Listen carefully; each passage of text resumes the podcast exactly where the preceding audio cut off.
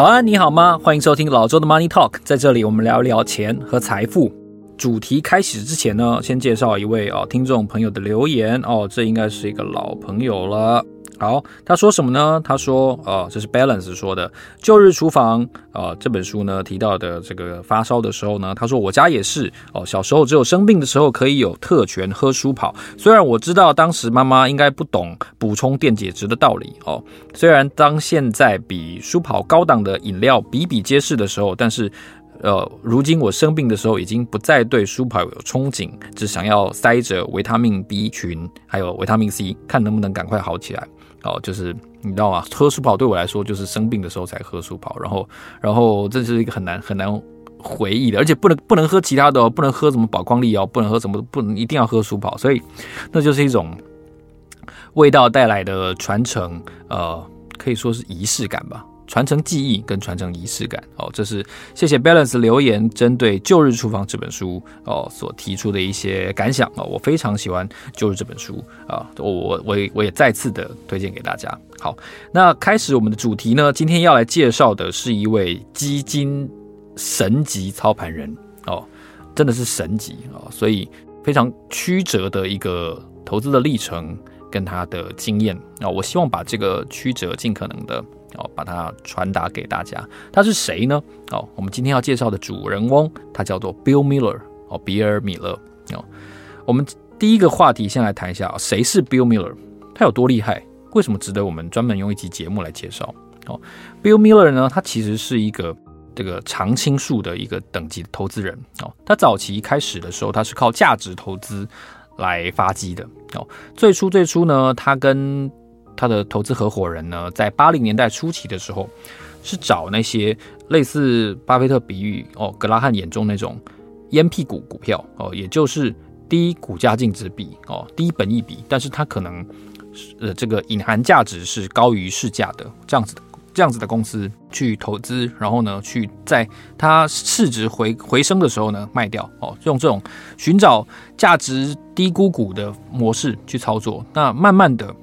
经过几年之后呢，Bill Miller 发现说，这种方式操作的人越来越多，而且呢，借由判断过去的财报当中的蛛丝马迹，然后来鉴定它可能被低估的范围。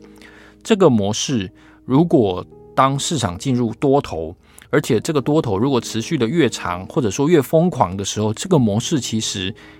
并不能够发挥效果，因为这种股票不见得会在市场的情绪越来越亢奋的时候被大家注意到哦。原因是大家会觉得它它不起眼，它它能它能带来多少？它就是一个就是一个烟屁股嘛，哦。如果要抽烟的人，应该是抽一整支烟，怎么会抽烟屁股呢？哦，这是比尔米勒在在早期的一个心得。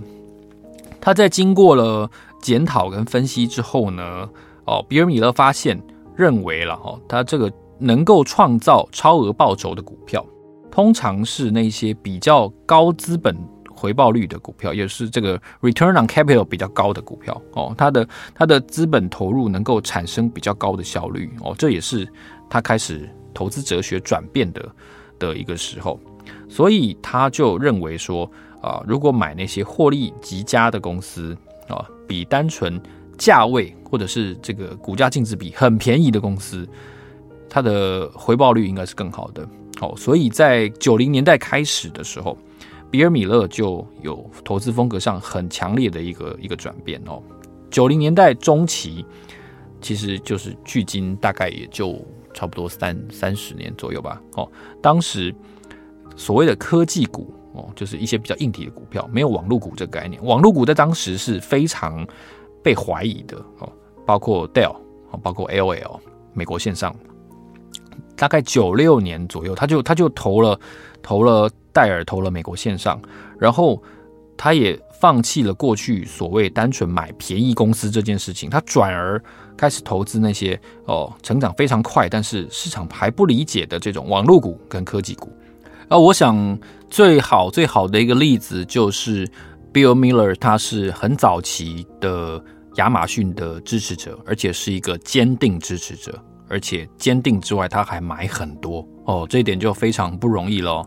我我看到的这个应该是 Business Insider 的报道呢，他就回顾说，在九七年亚马逊上市之后，比尔米勒就发现了这支公司，然后他就开始买进。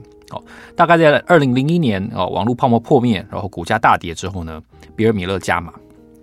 虽然在后来，比尔米勒的投资出现了很多的问题，然后导致他的公司哦资金被赎回、被抽回来哦，然后比尔米勒因此而卖掉了一部分的这个亚马逊，但同时呢，他还是买进了哦期货选择权哦，做多看多亚马逊哦，所以看得出来他的坚定支持的决心。他相信到什么程度呢？就是比尔米勒在。在开始建仓的时候呢，大概是亚马逊股价大概不到五十块哦，这么这么低哦。他一路报到什么时候？它报到三千三百多美元哦，就是哦，当然它中间可能有一些来回，我们没有办法说它就一路从从五十块以下一路一路报到三千三百块，不是这样的。但是你可以从这个漫长的过程当中看出哦，比尔米勒几个特色，第一个。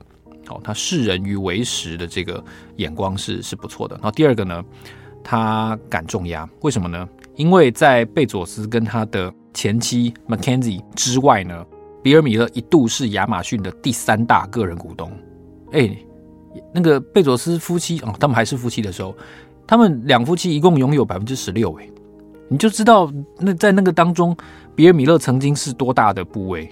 哦，非常可怕。他在他在九七年一开始，他就他就看到了亚马逊。哦，这也带给带给他一个相当大的呃，不管是知名度也好，或者说他的投资报酬，我相信都是相当不错的。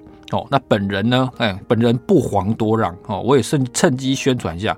哦，我也有亚马逊。哦，但是我跟比尔米勒稍微不一样的地方是什么？刚才比尔米勒他报到三千三百万。哦，我是买进在三千四百。哦，那当然后来他他这个拆股了。哦，所以。基本上，基本上现在本人是亏百分之五十的一个状态，但是，但是我是为了去亚马逊的股东会，就是亚马逊股东会，它是不准媒体进去的，然后呢，它也不准股东携带电子器材，所以你没有办法，就是用用拍照啊什么哦的记录啊录音全部都不行哦。当时我是很想要，我是很想要去去去西雅图哦，我想要去去。第一家星巴克，然后顺便去亚马逊的股东会哦，所以我才会在 才会在三千四百美元买进了一股，我还好还好只有一股了哈，所以说真的，就那一股是一个见证了，我我觉得很想去，这这个心情呢，就让我忍受了一些亏损，那这也 OK 哦，这是岔开话题来讲一下亚马逊。好，那我刚才提到比尔米勒的风格是买什么？是买 Dell 哦，L O L，还有早期的亚马逊。这个风格跟巴菲特非常的不一样，啊，非常的不一样。巴菲特的持股很多都是优质的非科技股的品牌，我们最明显的例子当然就是哦，See's Candies，然后吉列哦，富国银行哦，然后这个可口可乐，可口可乐是最具代表性的。那比尔米勒就不一样，比尔米勒的持股看来，如果以巴菲特眼光，肯定太新了哦，资本支出太高了。哦，成长率很快没有错，但是他看不懂哦。如果巴菲特的评语也许会是这样，那比尔米勒的观点呢？他是认为说，那些在那一个行业分别当中最领先的那些业者，通常可以在竞争极激烈的环境当中存活下来。那当然，他的报酬就会非常的优异哦。但是呢，哦，在这个网络泡沫股的破灭之际呢，Dell 他卖掉了。两千年初的时候，在最热的时候，Dell 的出售哦，让 Bill Miller 创造了超过三十倍的获利哦，这是他一个非常非常重要的战绩。那也差不多在当时是 Bill Miller 备受市场注意跟肯定的一个年代哦。当时呢，他说了一句很有名的话，他说：“芝加哥公牛队五个球员每个人都可以得分，没有错，没有错。”但是只有 Michael Jordan 一个人可以决定他这场球是赢还是输。那这句话其实很清晰地表现出了 Bill Miller 他很聚焦在某些重压的股票上面的这个态度。好，因为他说只有 Michael Jordan 可以决定胜负，没有错，五个人都能都能得分啊。但真正决定赢或输的是 Michael Jordan 哦。所以这个 Bill Miller 的风格转变，我觉得是蛮剧烈的哦。从早期的烟屁股，哦然后转变到价值投资，然后价值投资又转变到真正的这个很新颖的这种网络股哦。其实我觉得他的风格转变其实是是蛮剧烈的哦。当然到这个时期为止，他的运气都很好哦。那这样子的的风格呢，通常 Bill Miller 一档股票哦，大概报五年左右。而且他有一个很强烈的坚持的风格，那这也带给他非常大的声誉哦。什么样的声誉呢？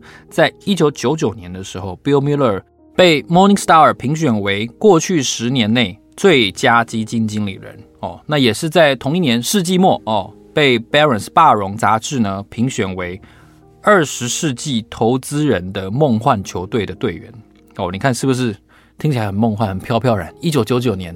哦，世纪末了，我们就要迎向一个全新的世纪 whole new century。然后呢，他可以被那一年的很多的机构、被杂志追捧，说哦，十年内最佳的哦，这个本世纪投资梦幻球队队员哦，让人十分的飘飘然。哦，那在一九九八年呢，Bill Miller 的投资掌管的这个基金 Value Trust 基金呢，呃，投资报酬率是百分之四十八，百分之四十八一年呢，哦。那那一年的美股的 benchmark 的涨幅是百分之二十八点六，换句话说，它打败涨幅几乎是百分之二十哦，非常的可怕。而且呢，Bill Miller 他备受呃市场称誉哦，是一个到目前为止没有人打败过的、超越过的记录。什么记录呢？比尔米勒从一九九一年开始到二零零五年这十五年之间，他曾经连续十五年打败那一年的标普五百指数。也就是说，他的基金绩效曾经连续十五年超越市场，这是一个到目前为止众多经理人都还没有人打败过的记录哦，非常的可怕哦。因为在在如此的这个绩效底下哦，这个有一个磁吸效应，越来越多人听过、相信、追随比尔米勒。在他接手这个 Value Trust 的基金的时候呢，Legg Mason，那他他总管理的资产，这个美盛这家公司，他管理的总资产是七亿美元哦，差不多七亿。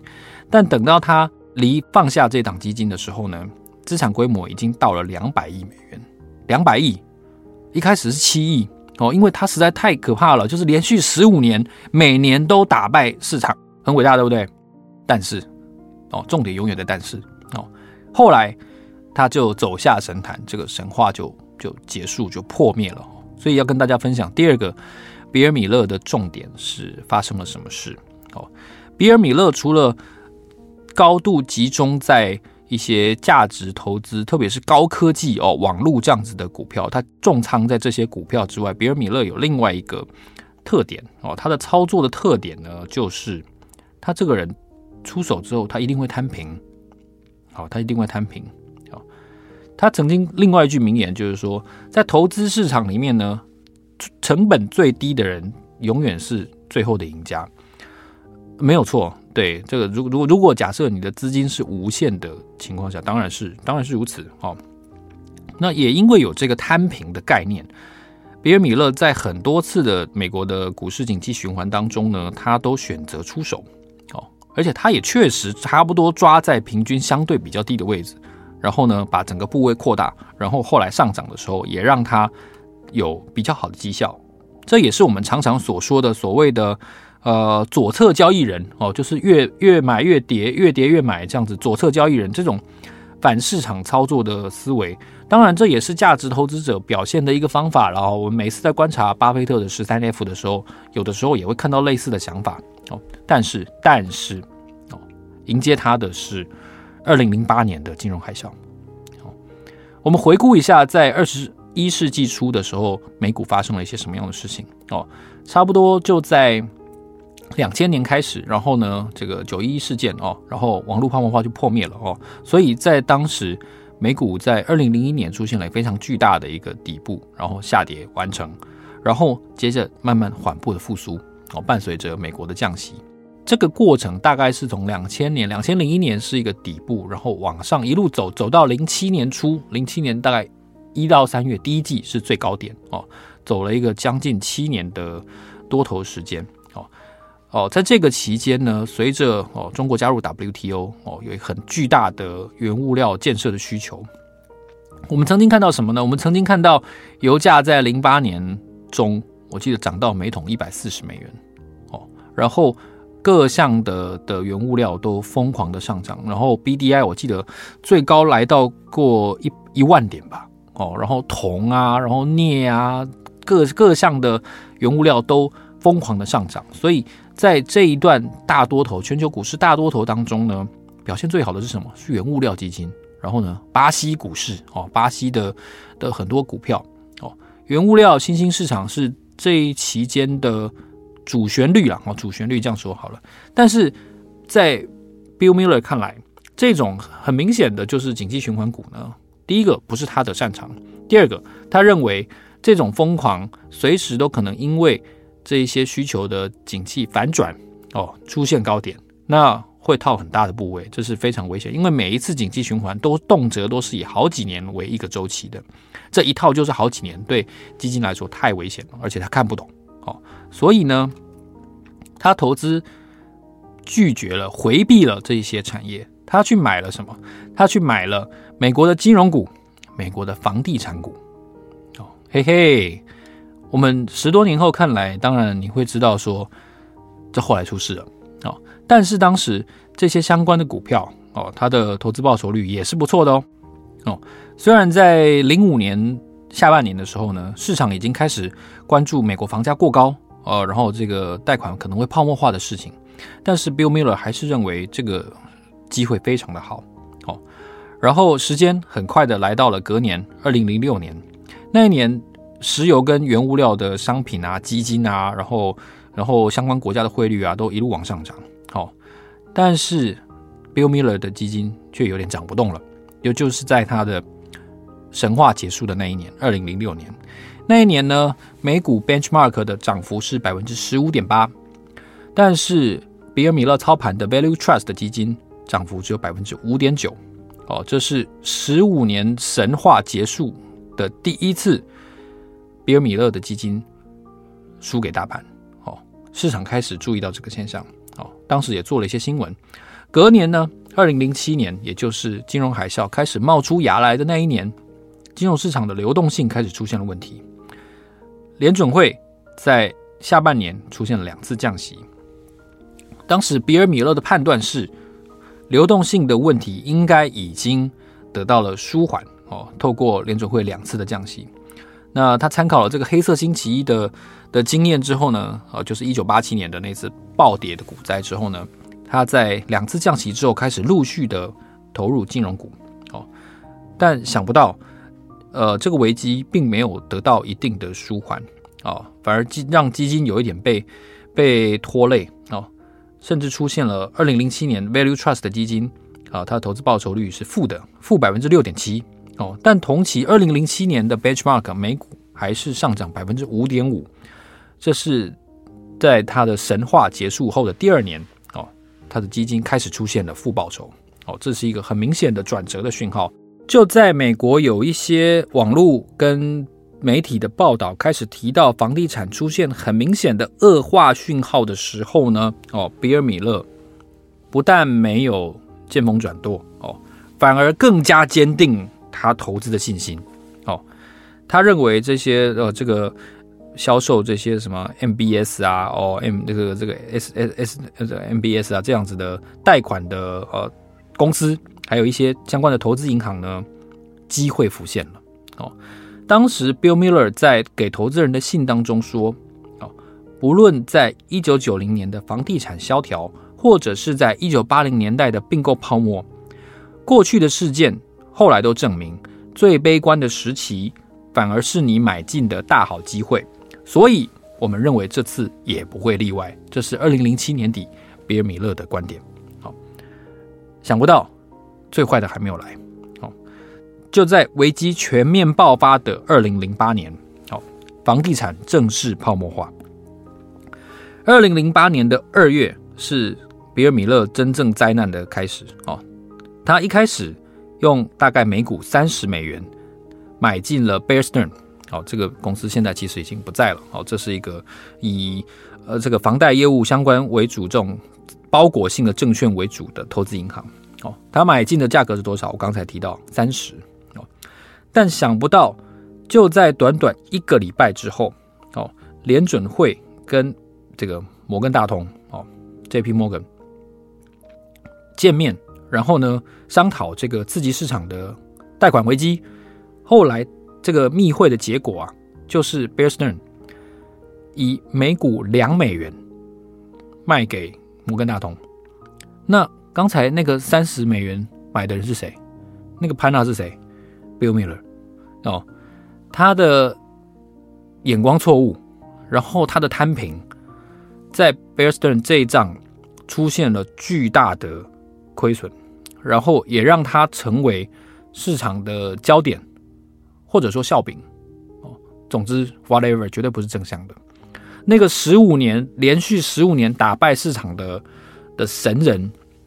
一夕之间变成了笑话，因为比尔米勒的 Value Trust 基金在二零零八年的时候，它的净值少了百分之六十，净值少了百分之六十是一个非常非常巨大，而且几乎可以说致命的的失败。因为假设一百块剩下四十块的话，试问各位，你知道要回到一百块要涨多少倍吗？答案是二点五倍。也就是然后创造百分之两百五十的报酬，哦，这是一个几乎要要死人的一件事情，哦，就在二零零六年，就是他神话结束的第一年，然后到这个真正让他受重伤的二零零八年，在这三年当中，Value Trust 的基金亏损了百分之五十六，哦，当时这三年同期间呢，标普指数亏损是多少？是百分之二十二。换句话说，曾经连续十五年。哦，这个无敌是多么寂寞的的比尔米勒呢？那在跌下神坛的的幅度跟那个惨况也是无人能及的。哦，比尔米勒因为这样离婚，然后呢，因为这样子负债累累，然后几乎可以说丧失了一切，丧失了所有。最重要的是，他丧失了一定程度的自信心。好，二零一一年呢，他也离开了 Legg Mason 这个公司。后来啊。Leg Mason 呢，他甚至卖给了富兰克林坦伯顿。哦，就在二零二零年，就是疫情爆发的时候，他当初叱咤风云的这个 Leg Mason Value Trust Fund 呢，他早就已经改名叫做 Clear Bridge Value Trust Fund，连名字都改了，连公司都卖了。哦，所以就是他不只是走下神坛，他是变成了一个某种程度上是一个投资人不想想起的一个人。哦，这是很很很惨的一件事情。然后二零一一年他离开。然后，二零一七年开始呢，他开始买进了比特币，哦，这是他生涯非常非常重要的一个转折点，比特币，哦，所以我们第三个我们要来谈一下，Leg Mason，呃，卖掉之后，比尔米勒的晚年，哦，比尔米勒后来说呢，就好像是当年他慧眼独具，哦，买进亚马逊的经验，他在很很早很早期就买进了比特币。而且他现在的资产的组合是，是你可能没有办法去想象的的一个组合。我看到一个去年中，二零二二年中的一个报道啊，他个人的投资组合当中啊，比特币跟亚马逊这两个组合，比特币大概占百分之五十左右，就是加密货币相关的产品大概占百分之五十，然后呢，还有百分之四十到百分之五十是亚马逊的股票。那比比特币的持有的数量大概跟这个数值大概跟亚马逊的股票是相当的，也就是说，比尔米勒有百分之八十的资产就是亚马逊加比特币。哇哦！我刚才提到本人的亏损了吗？有吗？哈，大家记得吗？哈，我在三千四百一十七的时候买进了这个这个亚马逊。好，那我们如果把它用拆股之后的。这个数字来看的话，可能会相对更清晰一些哦。用拆股，就是拆成二十股之后的一个数字，可能你会更加清楚到底亚马逊出了什么事。哦，亚马逊的高点呢，它用拆股之后的价钱算的话，哦，最高点是一百八十八，哦，现在现在大概是九十七，哦，也就是差不多跌了一半，哦，跌了一半。那高点出现在什么时候？高点出现在二零二一年中，哦。还不到二零二二，那假如说是这个样子的话，那比尔米勒他的亚马逊砍了一半的的市值，跌了一半哦。比特币那更不用讲了，比特币从六万多跌下来哦，所以他假如说真的他的百分之八十的身家是有比特币跟亚马逊的话，那很可怕了哦。当然了，没有错啦，因为比尔米勒说他的比特币的价格很夸张啦，每一颗大概两百到三百啦。平均价是五百了，哦，没有错了，五百相对于现在还是赚了呃数十倍了哈。但是从高点那个砍下来，那个实在是让人肯定是非常不愉快了哦。尤其是你又有一大半是亚马逊，所以真的不知道怎么评论这个 这个剧烈转折的一年哦。那最后哦，节目的最后，我要跟大家分享一下，就是我们可以从比尔米勒这位传奇经理人哦，从业四十年。的生涯到底有什么样的收获？他的他的得与他的失能给我们什么？我觉得我想到的第一个重点就是比尔米勒的集中，还有他的摊平，真的可以说是一个两面刃啊！两面刃就是你可能划伤自己，你也可能划伤敌人哦，取得战果。在他的早年哦，生涯的前半段，确实。集中加上判断低点的准确度，为他带来非常大的收获，还有创造很大的名声哦。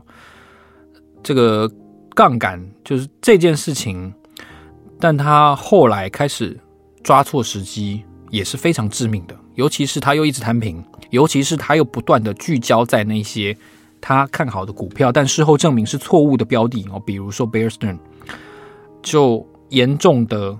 摧毁他的声誉哦，他当时不止买了 Bear Stearns 哦，他还买了 Washington Mutual 哦，花旗银行、Merrill Lynch、Freddie Mac、AIG 这些公司不是被并购，被极低价并购，不然就是直接由政府接收，由美国政府管理，等于国有化了哦。这已经不是损失惨重可以形容的，就是他他重仓的那些那些金融股。就等于都是蒸发了，你知道吗？就很像被那个世界大战里面那个外星人那个镭射光扫到，整个人就蒸发了，然后你的股票就蒸发了，很可怕哎。那那为什么他都刚好买到那些？你会你会觉得很奇怪，对不对？人人衰的时候就是可以这么衰，他重仓的股票全部都是蒸发了，哎，不是跌哎，是蒸发了。这是现在现在台股在在这个价位，你可能很难想象有一天你的股票会会蒸发，但。你知道吗？十十五年前、十八年前，就有一个人，他曾经这么厉害，但他选的股票全部都蒸发了，你知道吗？不一啊，那 那个那个感觉是是很难形容的。尤其他又是这么厉害的、这么有名的一个一个投资人，然后资金就开始疯狂撤出这样子。刚才我提到，二零零八年是他最惨的一年哦。他那一年有有多可怕，你知道吗？他光是第四季，二零零八年第四季，他一季之内。基金的客户赎回七百七十亿美元，哦，就整个 Leg Mason 赎回七百七十亿美元。我刚才提到他的基金规模从七亿膨胀到两百亿，哦，但那那两百亿后来发生什么事？两百亿到零九年剩下四十七亿，哦，那那个 Legg Mason 呢？那个股价它本身是上市公司，Legg Mason 的股价从一百四十跌到三十，哦，到底到底出了什么事？很显然他出了错，而且无可挽回的错。好，这是我学到的第一件事情，就是如果要我说的话，不要集中，也不要摊平。哦，这是第一个收获。好，那第二个收获是什么呢？第二个收获就是，我觉得他有一点太过度自信了。嗯，虽然我没有足够的证据去证明他自信爆棚哦，但是如果说高度集中的话，哦，高度集中持股的话，我想这个。这个过度自信，这个这个误区是存在的哦，这个误区是存在的。尤其是他一一一路以来，其实在九零年代开始，他就不断的秉持一个投资最前进、最最先先进的这种高科技的股票的时候，其实他的这个评价的的误区哦，其实是越来越大的，只是没有出现一个极端事件把这个误区给凸显出来而已哦。所以这个。过度自信这件事情是我在 Bill Miller 上面看到的非常重要的第二个教训啊。那第三个教训是什么呢？我想我也给提供给大家思考一下。假设你的这个投资生涯，这个 career 整个 career 也许长达三十年、四十年好了，就像比尔·米勒这么长，那你希望你前低后高，还是前高后低？哦，这很难选哦。说真的，这很难选。你希望前面大赚，后面不怎么样，甚至大赔，就像比尔·米勒这样，还是说你前面哦，寻寻觅觅，凄凄惨惨戚戚，哦，空虚寂寞觉得冷啊，苦守寒窑十八年哦，寒夜苦读，前面不怎么样，后面越来越好。我想大多数人可能都会希望自己从不怎么样到越来越好，对不对？可是你要怎么怎么做到这件事？就是你还是你啊，市场还是市场啊。你要怎么做到这件事？你不断的苦学各种流派，哦、呃，各种分析的方法，然后证明自己越来越好。可是你要怎么样去避免那个未来的损失？而且你要怎么样在风险出现的时候，用一个完全不同的方法去避掉那个风险？这个用讲的听起来听不懂，对不对？但你实际上你真的碰到那个问题的时候，你很可能也会做错，就好像比尔·米勒这样，因为你没有办法在一些很紧急的时刻。用一个你很不熟悉的方法去解决那个啊、呃、投资上的风险哦，当然了，我想大多数人都一定不会想要前高后低，那会很可怕。就是你赚了二十五年，然后最后五年就是严重的负报酬，就好像比尔米勒这样，然后他也离婚了，然后他的声誉也没了，然后他的 career 也结束了。我想这不是大家想要的哦，大家都想要前低后高，不想要前高后低。但你要怎么样收在高点？哇，这我觉得这个是一个非常非常大哉问的事情。我在这里也许我没有完整的答案哦，但是我也希望提供给大家这样子的思考角度。你要怎么去避掉亏损？你已经大幅加码的股票，你要怎么砍得下去？哦，像我在零八年，我就是 Enter，我就是按不下去。那个卖单、那个设价怎么怎么全部都设好了，那个 Enter 我就是按不下去。哦，这是我曾经犯过的错，也很显然是比尔米勒犯过的错。在这边。我提供给大家一个思考的角度，我期待大家能够在 Apple Podcast 的留言告诉我，你有犯过这样的错吗？哦，或者是在 first story，告诉我，你有犯过这样的错吗？你有走出来吗？